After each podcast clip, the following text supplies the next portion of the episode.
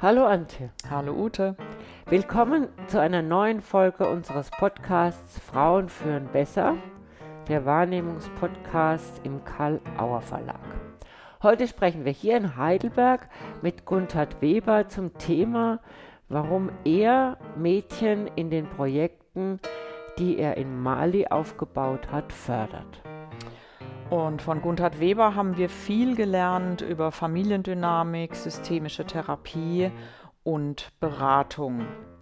Vor ungefähr 13 Jahren hat ähm, Gunthard Weber angefangen, Projekte in Mali zur Mädchen- und Frauenförderung zu gründen. Und heute arbeiten wir in einem dieser Projekte, um, äh, um das es nachher auch noch gehen wird, zusammen.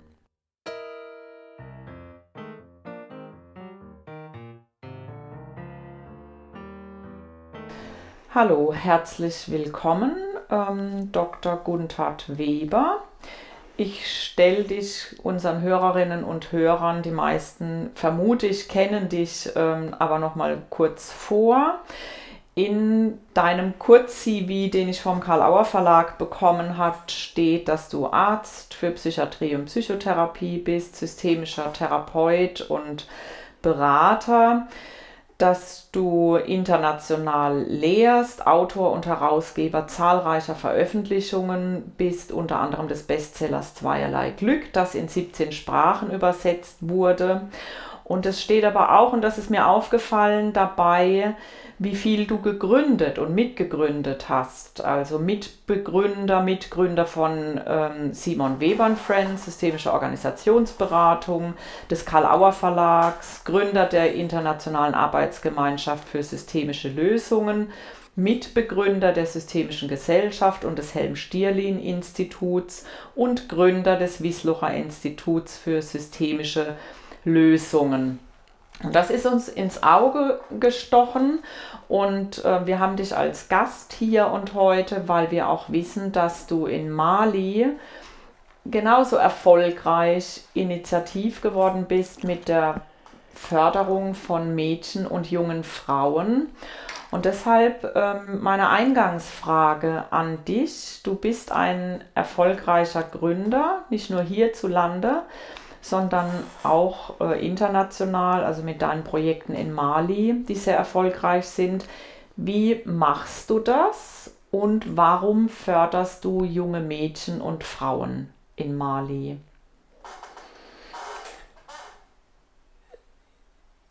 Wie mache ich das?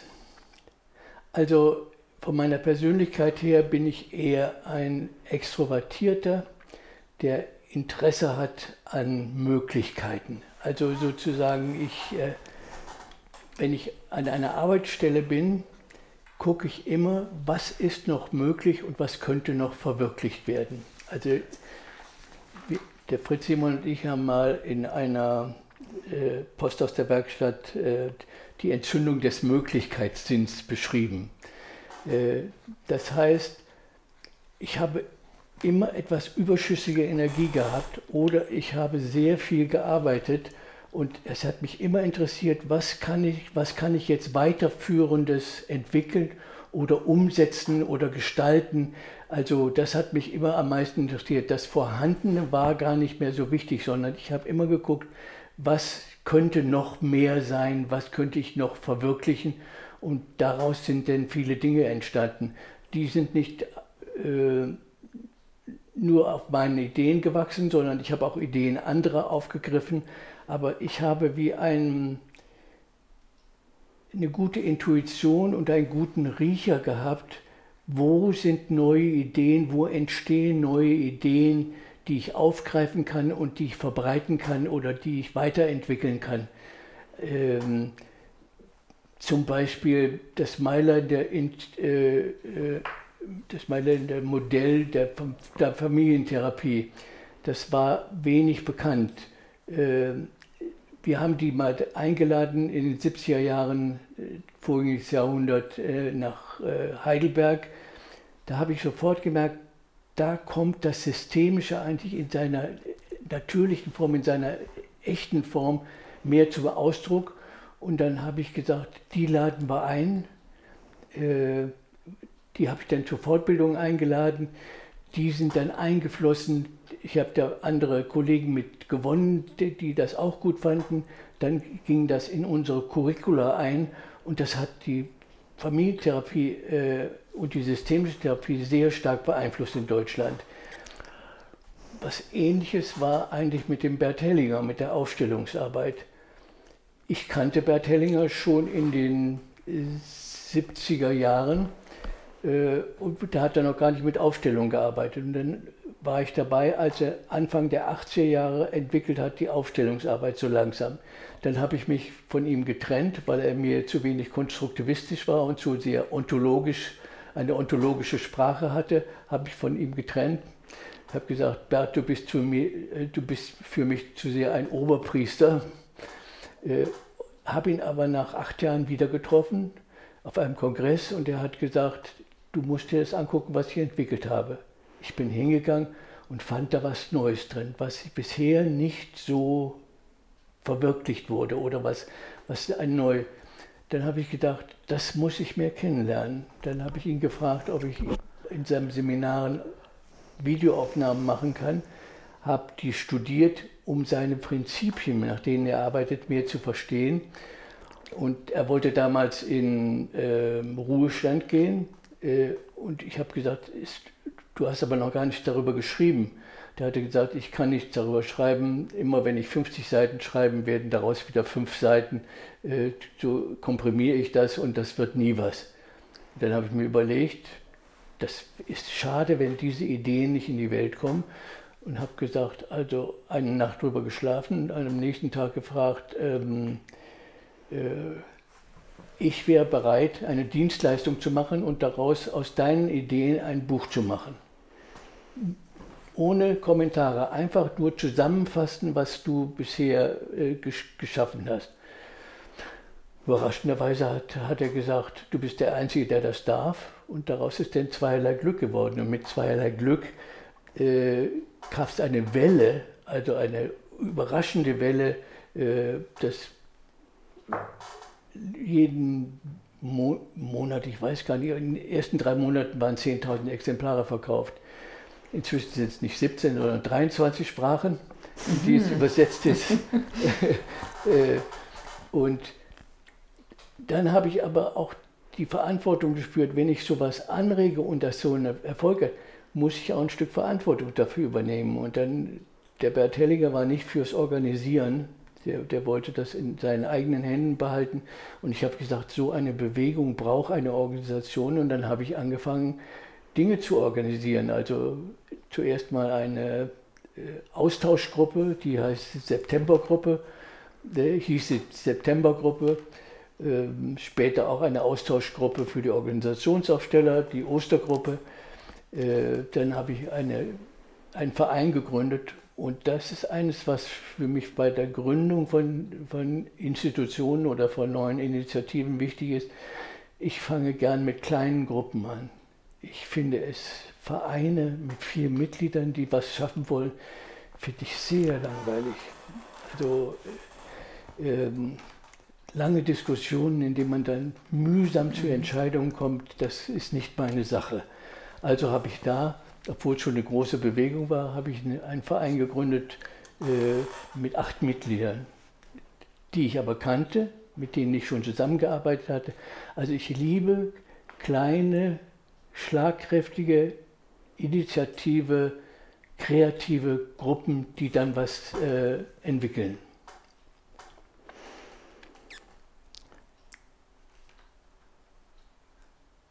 Also wenn, wenn du, was du beschreibst, Konrad, ist ja auch so ein Organisationsprinzip. Also wie kommst du von, einer, von einem Riecher, sage ich jetzt mal, mhm. äh, zu einer Idee, zu einem Impuls und in welche, in welche Form gießt, gießt, gießt man das dann?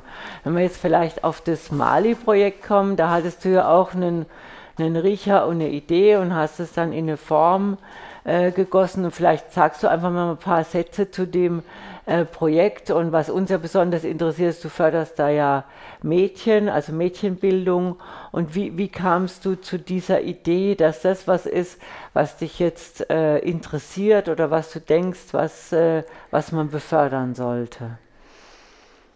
Das hängt auch zusammen mit den Informationen, die ich an einer bestimmten Stelle kriege.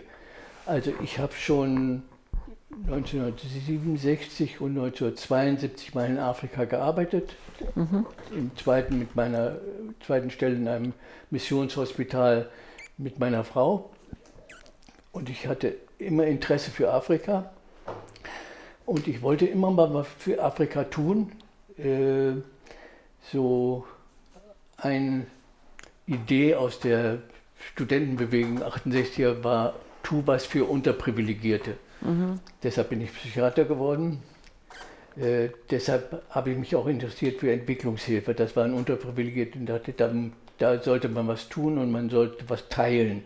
Also sozusagen, wir haben was zu teilen. Wir sind so, ich habe mich so privilegiert gefühlt in meinem ganzen Berufsleben und habe es so gut gehabt, andere Anteil zu nehmen und für andere was zu tun, war mir immer ein Anliegen. Dann bin ich 2004 eingeladen worden von einem Ehepaar, das bei mir mal im Kurs war. Er machte dort, äh, war Leiter der GIZ, der, mhm. der Gesellschaft für internationale Zusammenarbeit. Äh, und die haben mich einfach eingeladen, mal nach Mali zu kommen. Ach, habe ich gesagt, Mali, das ist so trocken, da gehe ich nicht hin. Dann haben sie aber nicht locker gelassen, da bin ich hin und habe zwei wunderbare Fahrten durch Mali gemacht. Also so Traumfahrten durch Mali gemacht. Und dann habe ich mir gesagt, ich will was für Mali tun. Und dann haben wir uns zusammengesetzt und da war eine Beraterin, eine malische Beraterin dabei, die sagte, nach Bamako in die Hauptstadt kommen sehr viele junge Mädchen, die flüchten vom Land.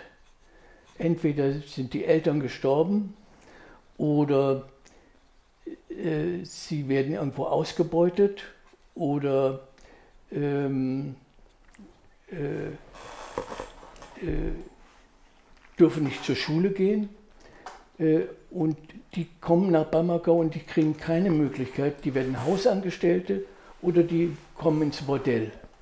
Und da, da habe ich gesagt, das geht doch. Also sie sagte, für solche Mädchen sollte man was tun. Und das hat mir sofort eingeleuchtet. Weil ich sage, sowieso sind die Mädchen benachteiligt, die können schlecht gehen seltener zur Schule, werden nicht zur Schule gestellt, werden zu Hause gehalten, werden mit 15, 14, 15 Jahren verheiratet, kommen dann gleich Kinder. Also die Frauen haben eigentlich in Mali wenig Chancen, sich zu emanzipieren und ein eigenes Leben zu führen. Da habe ich gesagt, ja. Und dann haben wir uns entschieden, ein Mädchenzentrum zu bilden, wo die Mädchen zur Schule gehen können, später auch eine Ausbildung machen können und so eine Eigenständigkeit entwickeln. Und das sind überwiegend dann Mädchen gewesen, die waren Waisen oder die Eltern waren krank oder die waren sehr arm. Also die hätten keinerlei Möglichkeit gehabt, zur Schule zu gehen. Und das, das haben wir dann angefangen mit sechs Häusern 2004. Inzwischen existiert das ja fast 20 Jahre. Äh, ist sehr ein wunderbares Zentrum, ein multiethisches, ein äh, also nur mit Mädchen, ne? multiethnisches, ähm, religionsübergreifendes Zentrum in einer, das ist wie eine Oase, finde ich das. Und mich begeistert so und fördert auch meinen Einsatz, wenn ich die hinterher sehe, wenn die ihre Ausbildung gemacht hat und wie stolz die sind und wie eigenständig die werden und wie die wollen, dass ihre eigenen Kinder dann auch wieder zur Schule gehen.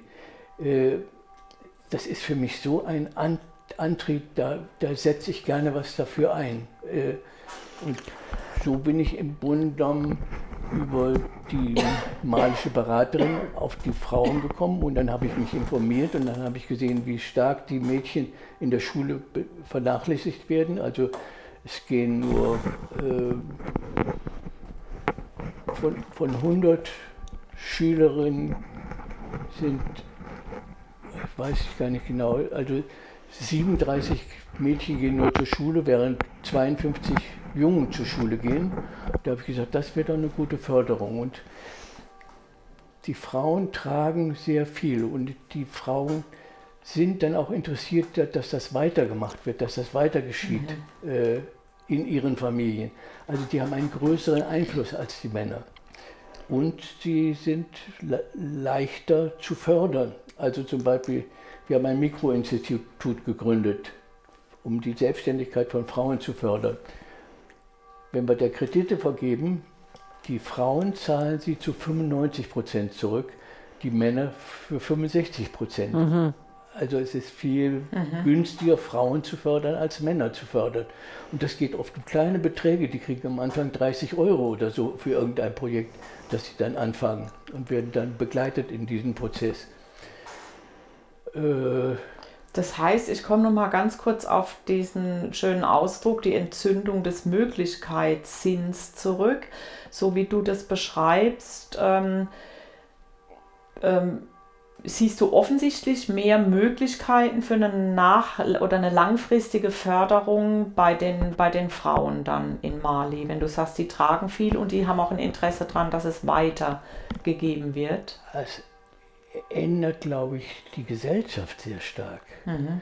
Also bisher ist es ein patriarchales System äh, und auch sehr stark beeinflusst von den religiösen Führern gibt zum Beispiel noch kein Frauenwahlrecht in, in, mhm. in Mali. Mhm. Äh, äh, und ich habe mir eine stärkere Veränderung der Gesellschaft vorgestellt, mhm. äh, wenn ich die Frauen fördere. Und da ist so viel Intelligenz. Also wenn ich jetzt so sehe, äh, was da aus denen wird. Also unser neuestes Projekt ist, dass wir äh, Hochschulstudenten Stipendien vergeben an, an junge Frauen. Und ich freue mich im Augenblick immer, wenn ich äh, mir schreibe, ich habe eine Enkelin in Mali, die nennt mich Grand-Père, das macht mhm. man leicht in On Onkel und äh, sowas wird man oft genannt. Äh, die ist als Waise mit acht Jahren zu uns gekommen hat dann die Grundschule gemacht, hat eine Telekommunikationsausbildung vier Jahre gemacht und dann war sie so gut da drin, dass das Erziehungsministerium ihr ein äh, Stipendium gegeben hat und sie ist jetzt IT-Ingenieurin. Das hätte die nie sein können. Und die arbeitet jetzt in unserem neuen Zentrum und hat das Programm im, im Campus sozusagen unter sich und macht das tadellos. Also 25 Jahre jetzt und äh, macht das äh, toll. Und da sehe ich das ganze Potenzial, was da drin ist und was eigentlich, das haben die Jungen natürlich auch, aber die Mädchen haben weder die Möglichkeit, ihr Potenzial zu leben oder, oder auszuprägen.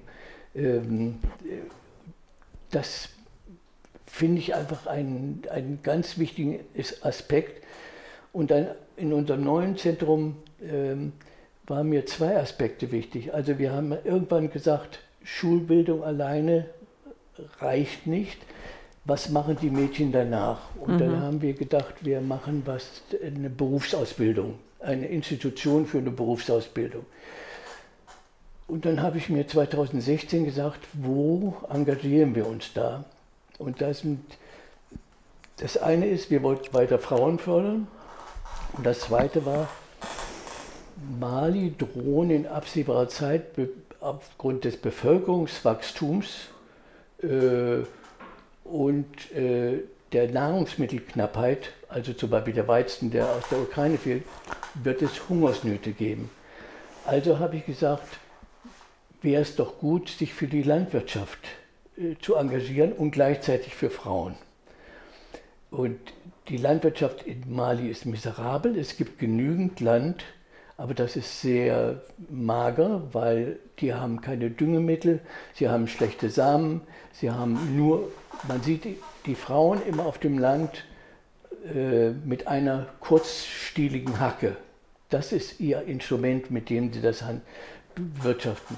Da habe ich gesagt, eine verbesserte Landwirtschaft, äh, wo die Frauen ausgebildet werden, bessere Bodenbearbeitung zu machen, bessere Samen zu nehmen, besser äh, bessere Ernten zu erzeugen. Das könnte ein wichtiger Grundlage sein für eine bessere Lebensmittelversorgung im Land, aber auch eine bessere äh, Verdienstmöglichkeiten für die äh, Frauen und die Familie, damit auch der Familie.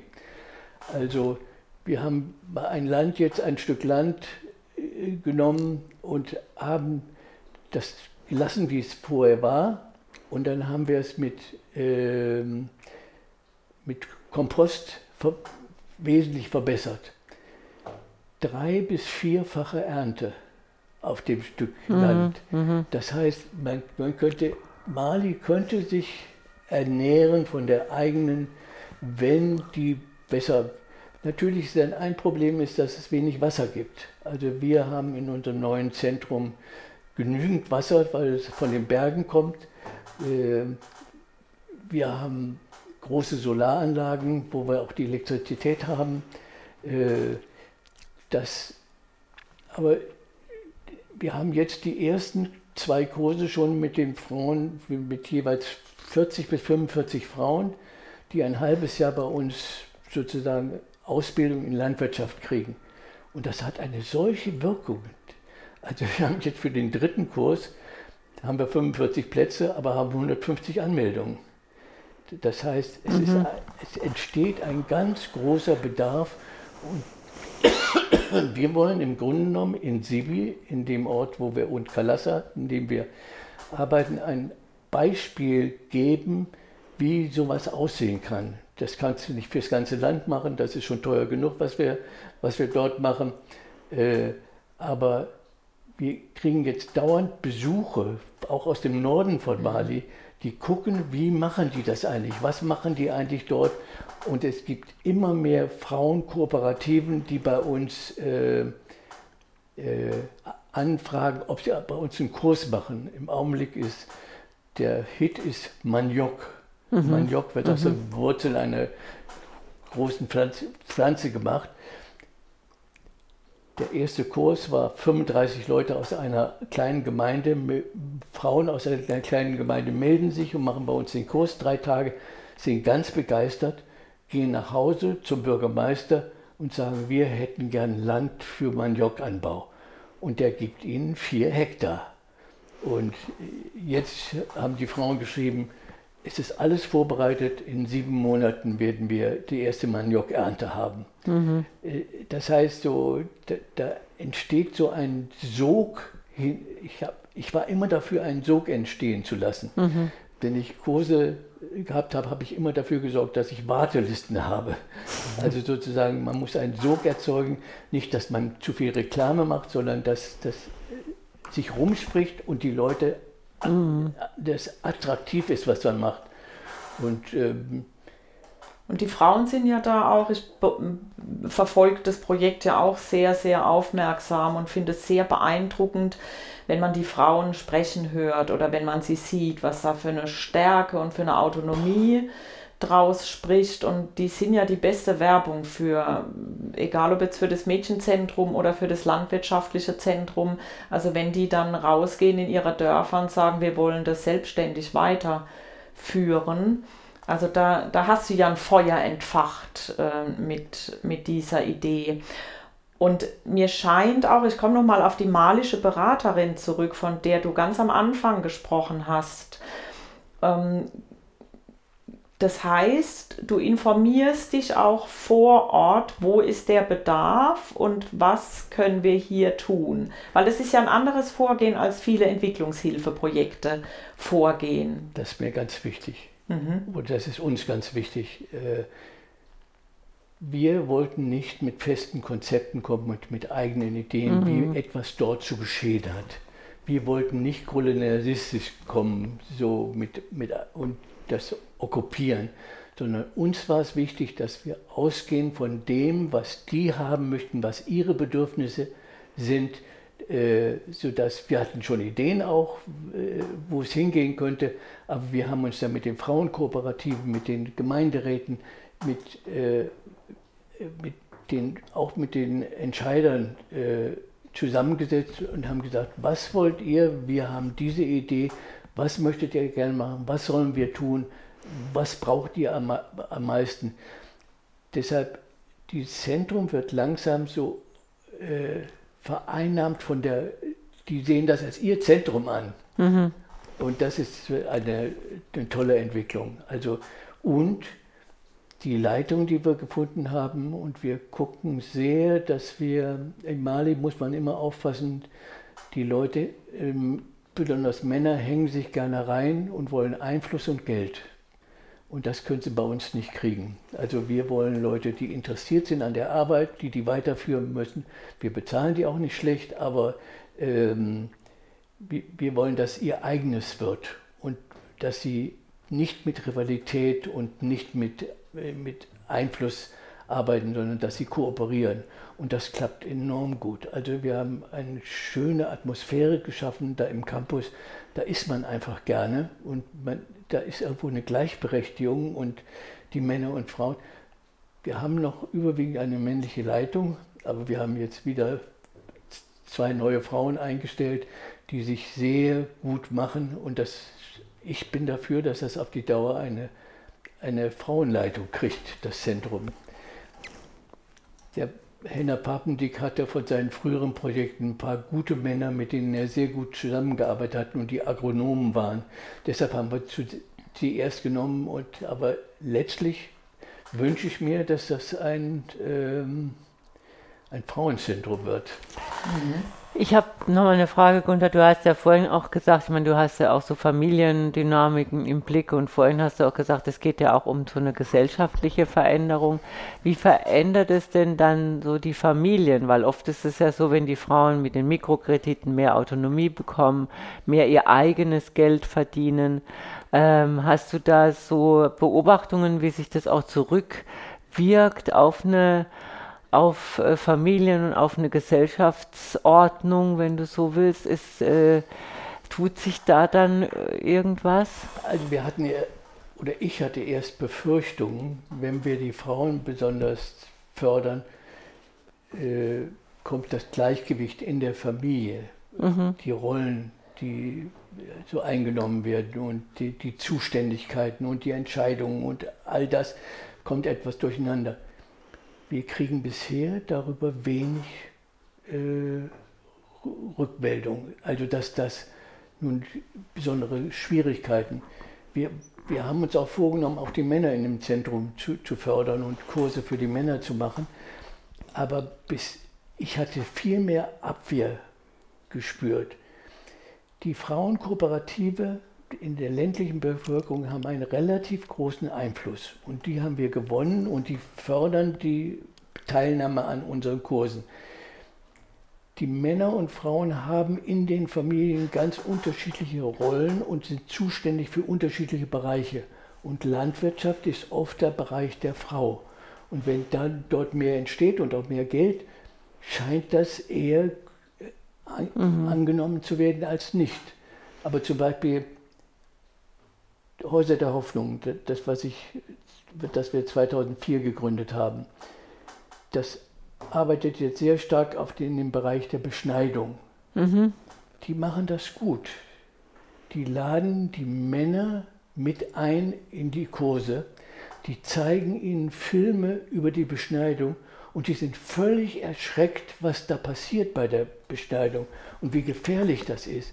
Also sagen sie, ja, das sollten wir nicht weitermachen. Das ist einfach eine Tradition, die haben wir bisher so gemacht. Aber wenn das so schlimm ist für die Mädchen, dann sollten wir das nicht weitermachen.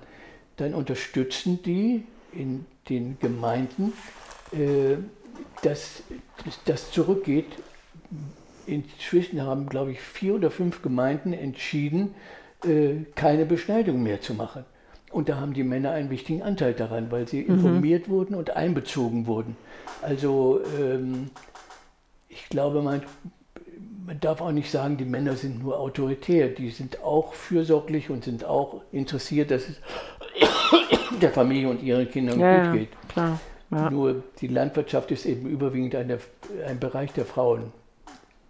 Ja, wir hatten in einem anderen ähm, in einem anderen Podcast-Gespräch ging es darum, wie wichtig Wissen ist dafür, dass man Dinge auch verändern kann. Das wäre ja auch ein Beispiel dafür. Wenn die Männer wissen, was da passiert, äh, können sie sich auch dagegen ähm, entscheiden. Das stimmt. Also auf die Dauer habe ich mir so ein Zentrum vorgestellt, wie bei uns in manchen, wie heißen die evangelischen äh, Akademien meinst Akademien. du? Ja, ja. Mhm.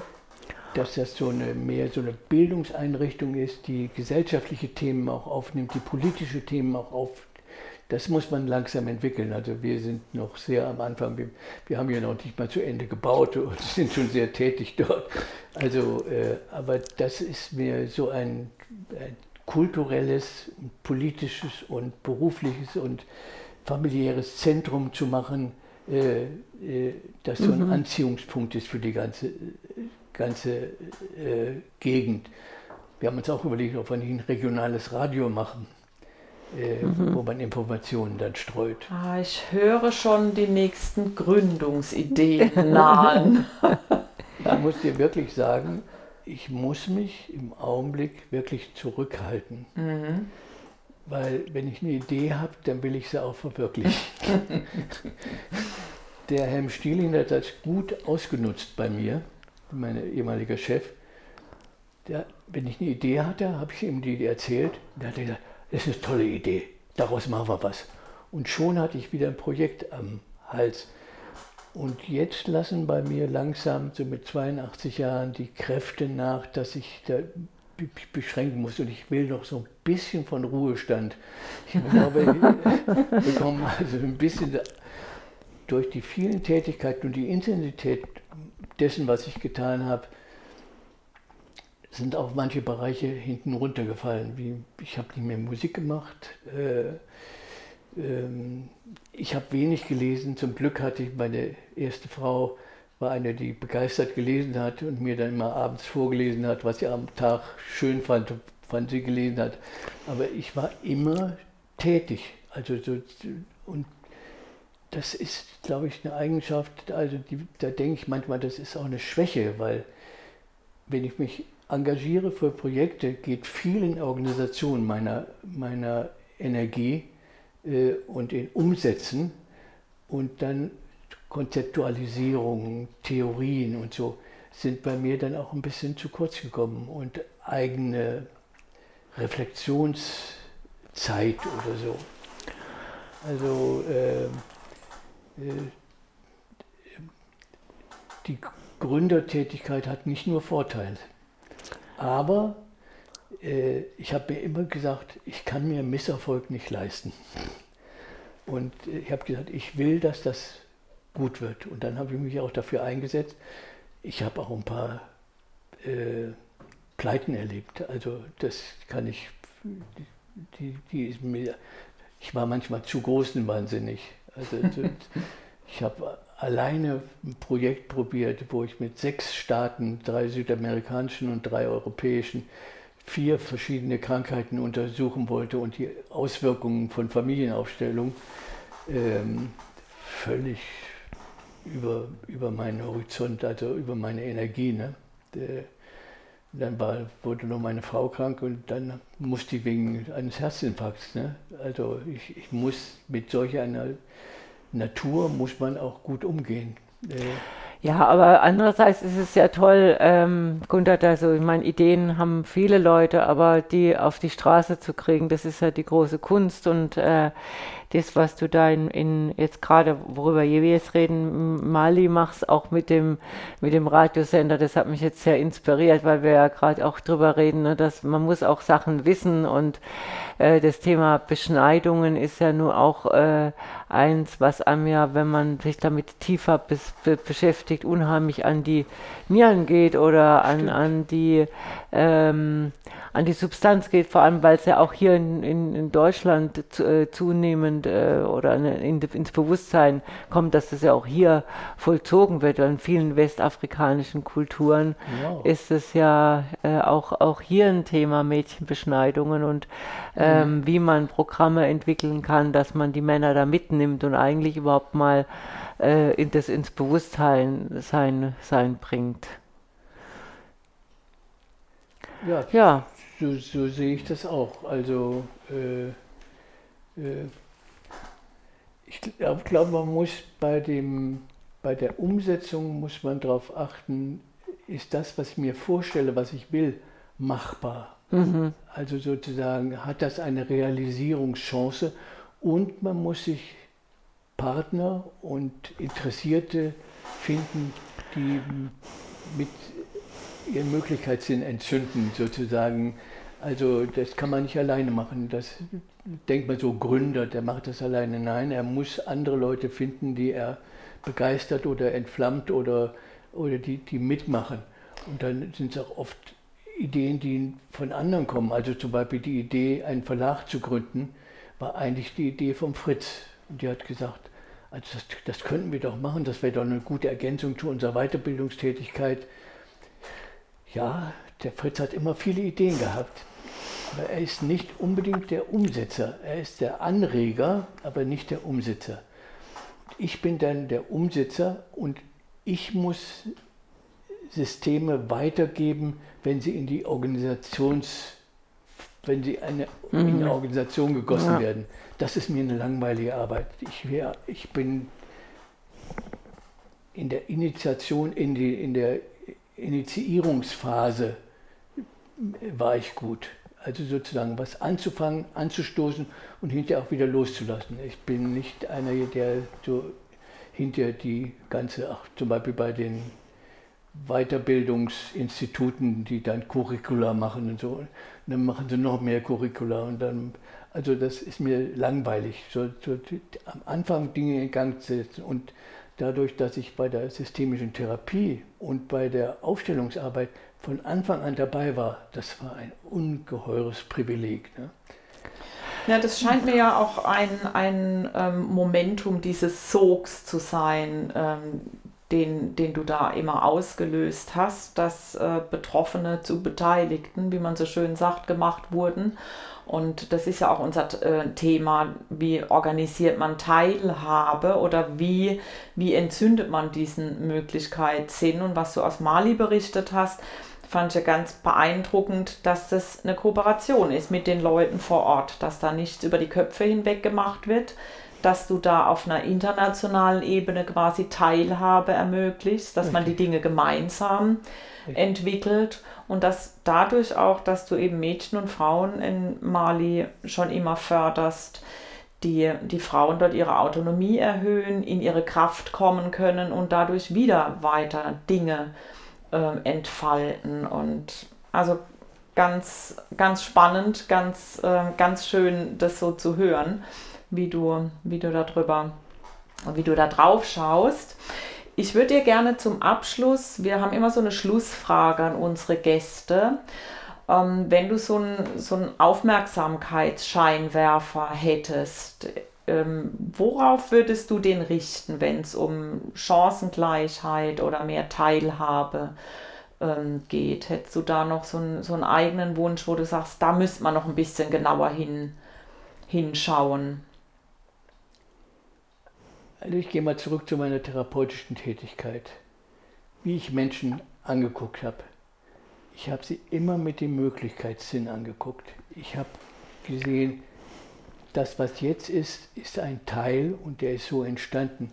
Aber in den Menschen sind noch viel mehr Möglichkeiten. Und wenn ich mich mit den Möglichkeiten verbinde, fühlen sich die Menschen auch auf einmal verstanden. Dann ist das nicht die pathologische Sicht, sondern die Ressourcensicht und dann leuchtet auf einmal was auf und die fühlen sich angenommen und verstanden. Und so würde ich das auch sehen.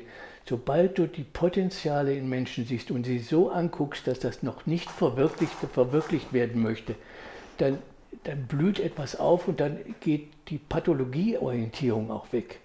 Das, mhm. das heißt, ich habe so Supervisionen gemacht mit äh, Psychotikern, die hatten eine ganz große äh, Kranken. Äh, äh Akte.